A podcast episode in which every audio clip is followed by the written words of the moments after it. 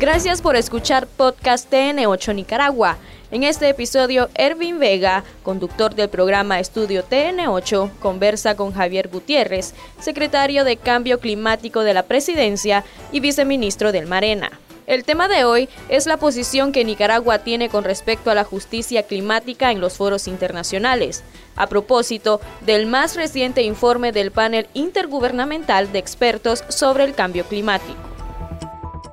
Lo más reciente en términos de debate y discusión entre los países fue la cumbre de París, 2015. Sí, Pero ahí Nicaragua también tuvo sus reservas. Entiendo que en un primer momento incluso Nicaragua asumió una posición de no ser parte de, de no sumarnos, y no acompañar el, Acuerdo de París, que es muy diferente a, objetarlo, sí. que fue una de las confusiones que se dieron, eh, no de nosotros, sino del resto del, mundo, pensaron de que nosotros habíamos objetado el, Acuerdo de París, sin embargo la instrucción de nuestra presidencia fue no acompañarlo y expresar en, el plenario, en el cierre, que se le llama, en el segmento de cierre, de la, de la conferencia, eh, expresar por qué nosotros no lo íbamos a acompañar.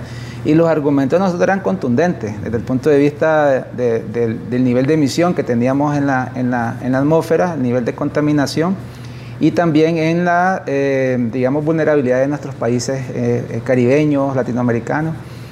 sin embargo, no nos dejaron, ni siquiera pedimos la palabra y no, no, no, nos la dieron. Entonces, pues no acompañamos ese acuerdo y hoy, prácticamente cinco o seis años después, nos están dando la razón con este informe del panel intergubernamental sobre cambio climático. Creo que este es un reconocimiento, en primer lugar, a nuestra presidencia, que se mostró muy firme, ¿verdad?, en apoyar a la delegación de Nicaragua, que estaba conformada por nuestro hermano Paul este, mi persona, el embajador Hermidas y todo el equipo de nuestras embajadas allá en, París. Eh, entonces nuestra presidencia se, mostró muy firme en apoyar a la delegación porque se nos acercaron todos los presidentes, ¿verdad?, para lograrnos este, convencer, sin embargo la posición era firme, ¿verdad? Ese acuerdo no nos llevaba a ninguna trayectoria positiva, al contrario, nos llevaba a una trayectoria la que está presentando hoy en día el informe del panel intergubernamental sobre cambio climático, que, es, digamos, el informe de más alto nivel científico, ¿verdad?, de Naciones Unidas, el informe donde, eh, donde convergen todos los científicos eh, en diferentes temas eh, de las ciencias del cambio climático. Es un informe que se genera cada cuatro años, ¿verdad?, y es una evaluación global este, para que las, digamos, las políticas de decisiones que se generen a través de los debates internacionales, pues tomen base eh, se basa en la ciencia. Seis años después del Acuerdo de París, lo que tenemos en, materia de comportamiento del clima es no es de reducción, es de incremento. Es de incremento, es lo, justo lo que Nicaragua dijo, justo lo que Nicaragua ha venido eh, demandando en, lo que nosotros ahora le llamamos crisis climática. Las fotos que vemos son 2015. Eso es 2015 cuando estábamos en, la cumbre de París en el cierre, cuando eh, vimos de que Nicaragua expresó que no íbamos a acompañar el Acuerdo de París. Eh, donde se nos acercaron diferentes eh, eh, ministros, presidentes. Ahí está con el ministro chino, perdón, hindú, el, compañero, la delegación, el embajador Hermida, este, el hermano Goki, el ministro chino, ¿verdad? Donde estamos conversando y, diciendo que por qué no íbamos a acompañar, ¿verdad? Y nuestras posiciones eran totalmente contundentes que no nos dieron la palabra si nos hubieran dado la palabra, eh, hubiéramos expresado realmente todas las preocupaciones estrictamente técnicas y de posición eh, socioeconómica que teníamos para no acompañar ese acuerdo que nos iba a llevar a lo que hoy el informe acaba de decir, trayectoria. Posteriormente Nicaragua se integró. Posteriormente nos integramos, eh, adherimos, porque ya cuando el acuerdo pasa el ciclo de, firme, de endosos, lo que se conoce como adhesión, entonces nos adherimos al acuerdo, pero las instrucciones de nuestro comandante eh, presidente fue eh, eh, estar adentro siempre con el mismo debate, sea, siempre demandando, siempre apoyando a los países vulnerables, a los países caribeños, Latinoamérica, Centroamérica, África, Asia, y, trabajar desde adentro, porque estar desde afuera pues no tenés mucha incidencia. pero nuestra posición es la misma, es la misma, ¿verdad? y, en esto se resume en que tenemos hoy en día ¿verdad? Casi 60 mil millones de toneladas en la atmósfera. Eso es lo que tenemos ahorita en contaminación. Y el planeta, su capacidad de poder este, equilibrar esas emisiones es alrededor de 14 mil millones de toneladas. Tenemos un exceso. Casi de 40 mil millones de toneladas. Para la próxima cumbre, la delegación de Nicaragua con informe en mano puede llegar y decirle, se los dijimos. Ya lo estamos haciendo, ya nuestras eh, instrucciones en diferentes foros, eh, ya hemos tenido eh, conversaciones con, con, Latinoamérica, hemos estado conversando ya con Europa, hemos estado conversando también con grupos sociales. Este, y, y, es la misma, ¿verdad? Tenemos una gran preocupación porque si no existen compromisos serios de los 10 países que, emiten eh, estas, esta contaminación, que son, digamos, casi el 80% están concentrados en estos 10 países, ¿verdad? Y que tienen el peor desempeño climático, ¿verdad? O sea, son los que están haciendo menos y son los que están contaminando, más, ¿verdad? Eh, si ellos no asumen ese liderazgo en reducir estas emisiones, eh, esto, lo que ya está diciendo aquí el informe del panel, esto va, digamos, a llegar a un, a un no una crisis climática, una catástrofe climática. Los hallazgos del informe no son muy alentadores, pero puede ser un instrumento o una herramienta importantísima de cara a la próxima cumbre para hacer mayor conciencia, quizá, ¿verdad? Sí, es un eh, informe que nos da muchos elementos que ya conocemos, lo único que viene como a, confirmar y alertarnos más que los, que los efectos, los hallazgos climáticos eh, se están acelerando mucho. O sea, que lo que teníamos previsto que iba a pasar en el 2030 ya están sucediendo. Lo que iba a pasar en el 2100 ya están sucediendo. Eh, y, se están, están sucediendo con unas magnitudes e intensidades muy, muy altas que está por encima de las capacidades eh, de nuestros países eh, en desarrollo. El, panel intergubernamental sobre el cambio climático hace evaluaciones cada cuatro años. este es el informe 6, ya han habido cinco previos.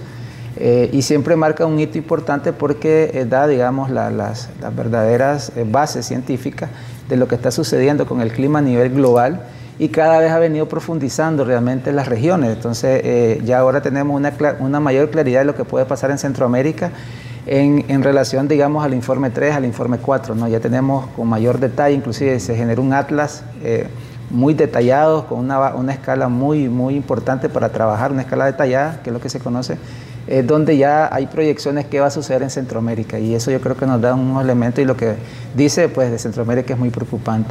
Ahora, eh, el nivel de aceptación es global sobre los hallazgos, sobre el informe o tiene el informe siempre sus detractores? La única preocupación que tenemos nosotros, eh, eh, científicamente no le vemos ningún problema, es un, informe totalmente robusto científicamente porque usa técnicas de muy alto nivel, por ejemplo usa la paleontoestadística, o sea, analiza emisiones y, y comportamiento del clima de los años 1700 a la fecha, o sea, hay unas bases de datos de todo. O sea, hay una, ahí se analizaron más de 15.000 artículos ya publicados, indexados por pares este, eh, de todo el mundo. Trabajaron más de 300 científicos en diferentes áreas.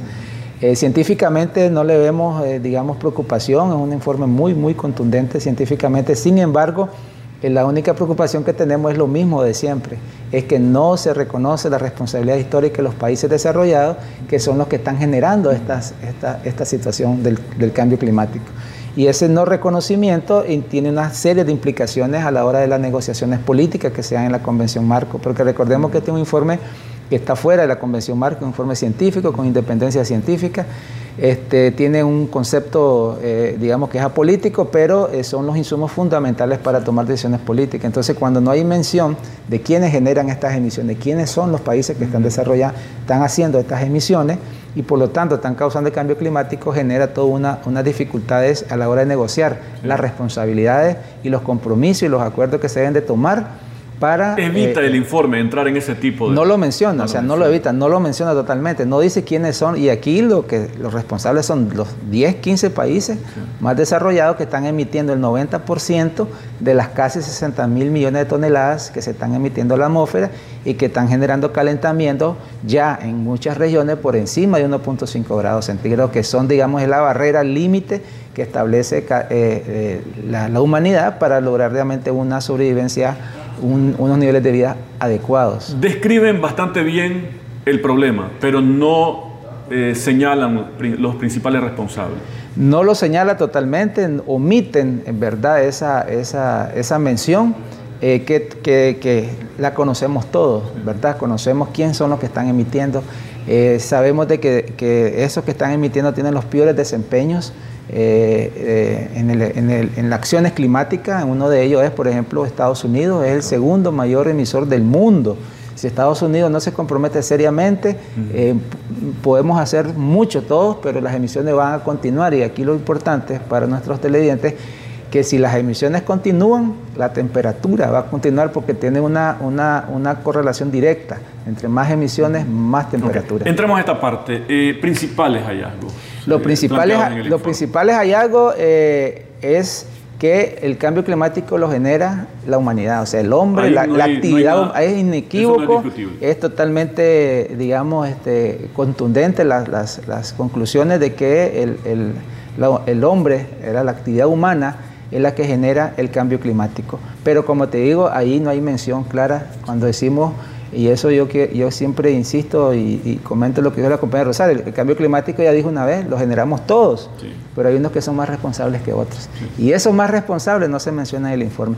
El otro gran hallazgo es que estamos en, la temperatura terrestre y los océanos están calientes, ¿verdad? Están muy calientes, están más calientes que los últimos 100 años. O sea que, es, que eso es contundente. O sea, ahorita, hace 100 hace mil años estábamos menos, estábamos menos calientes que ahora.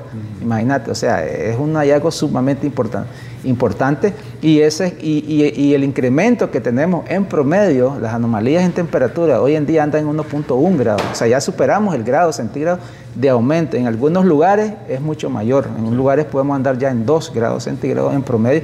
Ya en Nicaragua, eh, conversando también ayer, eh, con este informe eh, este, hablé con el doctor eh, Milán, ¿verdad? que es un científico que ha trabajado mucho en estos temas y también está muy preocupado me dijo que, está altamente, eh, digamos, eh, revisando el informe porque les preocupa esos hallazgos, porque ya en Nicaragua tenemos también algunos estudios y, confirma esa, esa situación. Los océanos eh, continúan absorbiendo la mayoría cantidad de las emisiones, pero eso está significando un estrés del océano, están acidificando, digamos, todos los, todos los digamos, este, toda la fauna marítima, ¿verdad? Hay un proceso de blanqueo de los corales, hay unas acidificaciones muy, muy, muy preocupantes y eso va, a afectar, ¿verdad? Es totalmente la producción pesquera, entre otros, entre otros temas.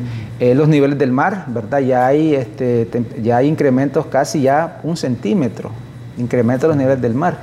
Ese un centímetro pareciera poco, ¿verdad? Pero es suficiente como para eh, desbordar ríos, para desbordar este, las costas, para afectar eh, muchos, digamos, este, vida este, humana que se, que se asienta en, las costas, principalmente en la costa caribe, ¿no? En toda la costa caribe de Latinoamérica es totalmente vulnerable a los, a los niveles a los niveles del, del, mar. Un centímetro y con tendencia a incrementar. Con, tendencia, con tendencia a incrementarse, ¿verdad? O sea, las tendencias son preocupantes. El otro es que el 1.5 grado promedio, que es el límite que establece el Acuerdo de París, al menos el que nosotros apoyamos, porque el, el Acuerdo de París establece 2 grados, eh, y dice hagamos esfuerzos para 1.5. Eh, sin embargo, nosotros nos sumamos al 1.5 porque ya es suficiente, no necesitamos llegar a 2 grados para que ya las, las situaciones se... Como incremento de la temperatura, de temperatura global. promedio. Aunque en algunas regiones ya... Es mucho más, exacto. Entonces, ese promedio global que ahorita andamos en 1.1, el, el, informe dice que si no se hacen las medidas eh, correctivas, que básicamente es reducir las emisiones mundiales a un 50% al 2030, ese 1.5 va a suceder en el 2025. O sea, eso iba a suceder, según las proyecciones, hace 5 años, iba a suceder en el 2050. Si no se hacía nada, ahora va a suceder en el 2025. Entonces, la conclusión aquí es que el, el problema se está acelerando, ya los tiempos se nos están acabando y las intensidades de las manifestaciones del cambio climático cada vez son más frecuentes y son cada vez más intensas. Entonces esto obviamente afecta la salud misma, ¿verdad? afecta eh, la producción agropecuaria, ¿verdad? afecta la fauna, afecta la flora, por ende la biodiversidad, ¿verdad? la economía. Ya vimos un ejemplo claro con el yote eh, que nuestras afectaciones fueron el 8% del Producto Interno Bruto, o sea, un 900 millones de dólares de pérdidas económicas a causa de estos dos fenómenos de origen hidrometeorológico, ¿verdad? Que, que la justicia climática que nosotros eh, apoyamos se manifiesta en, el sentido de que nosotros no generamos el cambio climático, pero recibimos las consecuencias, ¿verdad? O sea, hay países que generan eh, un desarrollo, en, comillas, a través del combustible fósil, y ese desarrollo económico nos trae a nosotros consecuencias en pérdidas económicas, en pérdidas humanas, en pérdida de infraestructura. Entonces aquí la base de nuestra posición siempre va a ser esa, demandar justicia climática, pero también demandar realmente eh, reparación. porque nosotros no causamos el cambio climático. Nicaragua anda emitiendo apenas, apenas el 0.02% en relación a las emisiones globales. Eso es prácticamente nada. Si Nicaragua en algún momento decidiera no emitir, no, pasa nada en el mundo. Igual si Centroamérica dice no vamos a emitir, no pasa nada. O sea, Centroamérica en su conjunto no es... No es emisor, no es un país emisor. De hecho, por eso estamos en lo que se conoce como país no anexo 1, o sea, no somos país con, compromisos de emisiones, según el régimen de Naciones Unidas. No tenemos por qué estar reduciendo emisiones nosotros porque no tenemos ningún compromiso, no emitimos prácticamente nada, tenemos derecho al desarrollo, o sea, tenemos derecho a emitir emisiones, porque aquí el problema no es que es, que dejemos de emitir un país. No, no, el problema es que están emitiendo demasiado, más de lo que la Tierra puede, puede eh, equilibrar. O sea, una vez digo, aquí el problema es que estamos emitiendo, el mundo está emitiendo, o más bien los 10 países más, más desarrollados están emitiendo casi 60 mil millones de toneladas de dióxido de carbono a la atmósfera, cuando el planeta lo más que puede equilibrar y nivelar en base a todos sus sistemas este, agroecológicos son 14 mil millones de toneladas. O sea, hay un exceso casi de 40, 50 mil millones de toneladas a la atmósfera. Entonces, si eso no se reduce, el calentamiento va a continuar. ¿verdad? Que es lo que vimos en, las gráficas que ahorita se están presentando, ¿verdad? unas tendencias y unas trayectorias eh, que nos indican de que las emisiones no, han, eh, eh, no se han reducido en ninguna manera y en, ninguna, y en ningún tiempo, Y si continuamos así, pues las manifestaciones que, que ya ha venido indicando el informe eh, del IPCC es justamente eso, ¿verdad? que vamos a tener cada vez eh, menos alimentos, vamos a tener cada vez zonas eh, con mayor problemas de salud, migración, refugios refugiados climáticos, ¿verdad? Vamos a tener serios problemas en los cambios de uso de la tierra y que eso va a causar estreses, digamos, en, la actividad humana, principalmente en las comunidades rurales, en los pueblos indígenas. O sea, nos viene alertando y que cada vez con las manifestaciones estas situaciones pues se ven que ya no es una proyección, ya se están viendo en diferentes partes del mundo. Principal conclusión entonces es la, es la actividad humana la que está generando. El es la actividad humana, pero principalmente esta, esta actividad humana tiene su nombre y apellido, que es lo que no quieren mencionar, que son los 10 países más desarrollados encabezados por Estados Unidos, que es el segundo emisor, ¿verdad? Si Estados Unidos no asume los compromisos de reducir sus emisiones. Recordemos que aquí hay un mecanismo un poco perverso que Nicaragua ya lo, ya lo viene indicando, que es los mecanismos de mercado, en la compra y venta de, dióxido de carbono, porque hay un mercado para comprar carbono. Y ese mercado lo que hace es evadir la responsabilidad de los desarrollados, porque ellos lo que dicen es yo compro, ¿verdad?, bonos a un dólar, a menos de un dólar, y yo dejo de reducir emisiones domésticas, porque la Convención Naciones Unidas le reconoce esas compras, esos certificados, se los reconoce como compromiso. Entonces dejan de ellos vienen, siguen emitiendo y compran carbono a los países en desarrollo, a mojado. Entonces las emisiones siguen subiendo ¿verdad? Y el problema continúa. Eso es como el mecanismo eh, perverso capitalista es contaminar, pagar por contaminar. Yo, yo sigo pagando y sigo contaminando. El problema sigue y yo sigo pagando. Tengo dinero para pagar, lo meto en mi contabilidad, pago, pero la contaminación continúa. Es lo mismo que pasa. Nosotros nos, nos vienen y nos compran bonos de carbono, ¿verdad? Es la contaminación continúa y ellos dicen estoy, estoy cumpliendo. Y ese mecanismo de mercado es uno de los grandes debates de, esta, de este año, ¿verdad? Ya Nicaragua pues ya puso el tema en la mesa, ya dijo de que ese es un mecanismo que hay que analizarlo muy profundamente porque eso lo que nos va a indicar es que las emisiones van a continuar. En lugar de compra de carbono, más bien que haya una que ellos dejen indemnización.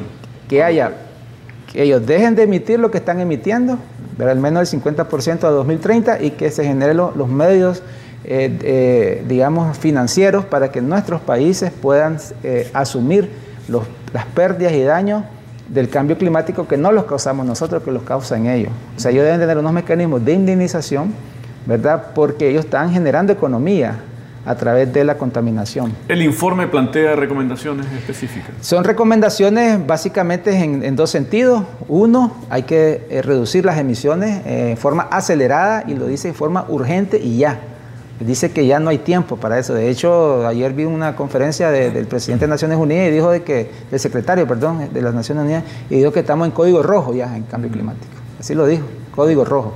O sea, eh, ese es un término, pues, como decir que estamos en alerta, pues, ¿verdad? Entonces, si no se comienza ya, pero eso ya, a reducir las emisiones, esa es la primera recomendación, comenzar ya. Y el segunda es comenzar a, establecer eh, eh, vegetación, ¿verdad?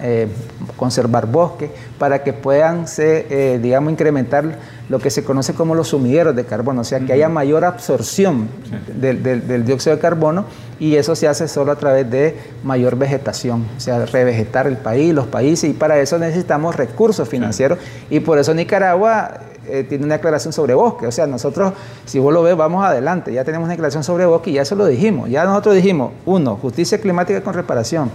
Ya dijimos eh, que hay que reducir las emisiones al menos en un 50% de los 10 países más desarrollados.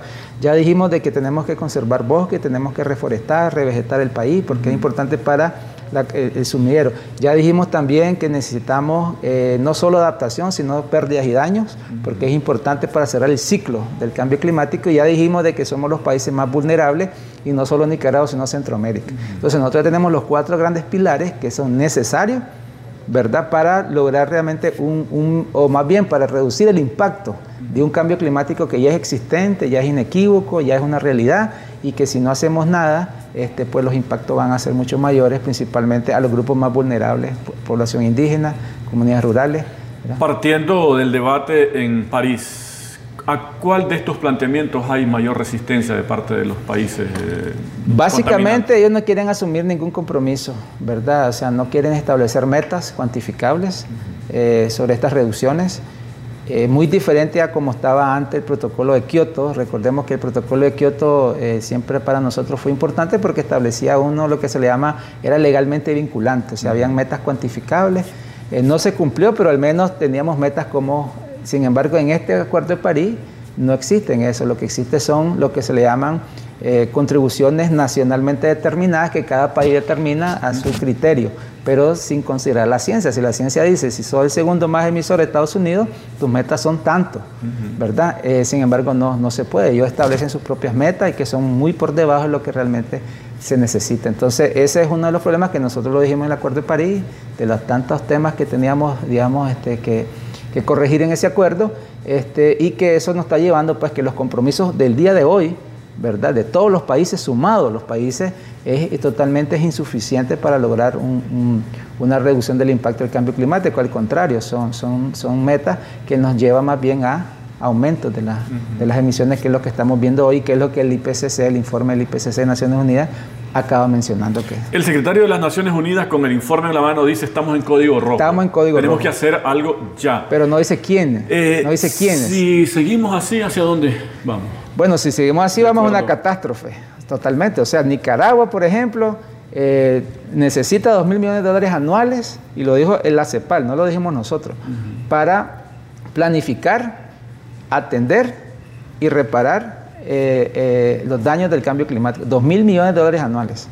Nosotros hacemos mucho, ¿verdad? Este, por, por, adaptarnos al cambio climático, por generar condiciones habilitantes en nuestros países para, ¿verdad? Pero ya vimos que con el Yetiyota, eso es, ese esfuerzo, eh, digamos, es insuficiente para poder enfrentar digamos, un debate, un, embate fuerte. Entonces, pues vamos a tener realmente serios problemas, pero lo importante aquí es que nosotros no generamos ese problema, o sea, no, somos los nicaragüenses, es una amenaza global, ¿verdad? Porque recordemos que el cambio climático es una amenaza global expresada en problemas locales, ¿verdad? Y esa amenaza global, eh, las variables que se pueden, eh, digamos, eh, mover, solamente la pueden hacer los países que están emitiendo, ¿verdad? Las casi 60 mil millones de toneladas, porque la correlación directa que hay y se ha demostrado es que las emisiones generan calentamiento global.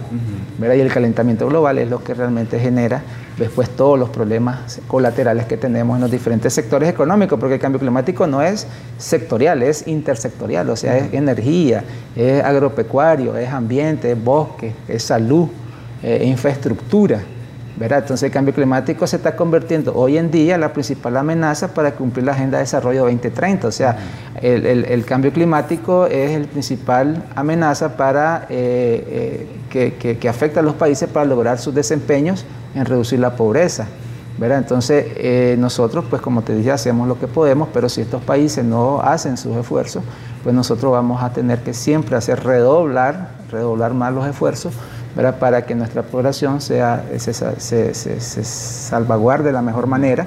Y cuando digo la mejor manera es en todos los temas, temas productivos, económicos, de seguridad, ¿verdad? Este, eh, y trabajar realmente con nuestras instituciones de la mano para lograr esa, ese apoyo, ¿verdad? Preventivo, ¿verdad? Este, profiláctico, porque eh, sabemos ya que con el dietiota, como puede venir un fenómeno, en cinco días puede venir otro, y después en 15 días puede venir una sequía, ¿verdad? Después puede venir un deslave, después puede venir este, un, incremento del nivel del mar, puede venir un tsunami, ¿verdad? Y eso pues eh, tenemos que saberlo y creo que la buena noticia es que pues nosotros, nuestras instituciones están claras de eso, ¿verdad? Y estamos haciendo todos los esfuerzos para, para eso.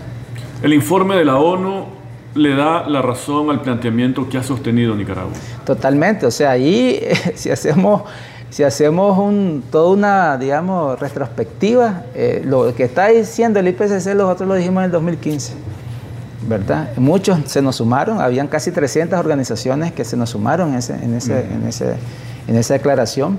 Eh, muchos países nos decían, ¿verdad? Ahí este, llegaban a la mesa y nos decían, estamos, yo, estamos totalmente de acuerdo con ustedes, pero, pero tenemos que aprobar el Acuerdo de París. La India se nos quiso sumar, pero después vino, ¿verdad? Este, Gore eh, y le ofreció un multiproyecto energético, entonces negociaron este, ya después se reveló en una película, creo que la segunda parte de Al Gore, ¿no? donde, donde estaba la negociación con India para que India no lograra este, sumarse a, o sea, sumarse a Nicaragua. Pues imagínate, o sea, Nicaragua puso la ahí y ya después venía India, ¿verdad? decir, vamos, y todo el mundo, lo que pasa es que vieron ahí eh, varias este, expresiones de, de, de, estar influenciando, ¿verdad? A través de, su, de su maquinaria capitalista todos los otros países, las islas, por ejemplo. Pero nosotros teníamos muy clara la ruta. Esto nos iba a llegar a trayectoria este, que nos iba más calentamiento, o sea, todo lo que está diciendo el IPCC. ¿Genera el informe alguna expectativa mejor de cara a la próxima cumbre en torno a hacer conciencia con el resto de países para asumir una posición más eh, coherente con lo que debe hacerse para frenar el cambio Yo creo que el informe lo que nos da una oportunidad para que los costos sociales de estos países desarrollados eh, sean altos. O sea, si ellos no hacen nada eh, con este informe, ya sería como un descaro. O sea, la ciencia dice esto está así. Un informe totalmente contundente desde el punto de vista científico y que ellos todavía sigan mostrando resistencia, creo que esto le va a generar un costo social en sus países, o sea, la juventud, ¿verdad? Este, los organismos sociales, todos los movimientos sociales de esos países, se les va a pasar realmente la cuenta si ellos no asumen responsabilidades porque el informe es contundente. Esa fue la entrevista de este episodio del podcast TN8 Nicaragua. Recordá que estamos subiendo contenido nuevo todos los martes y jueves con análisis de temas de tu interés.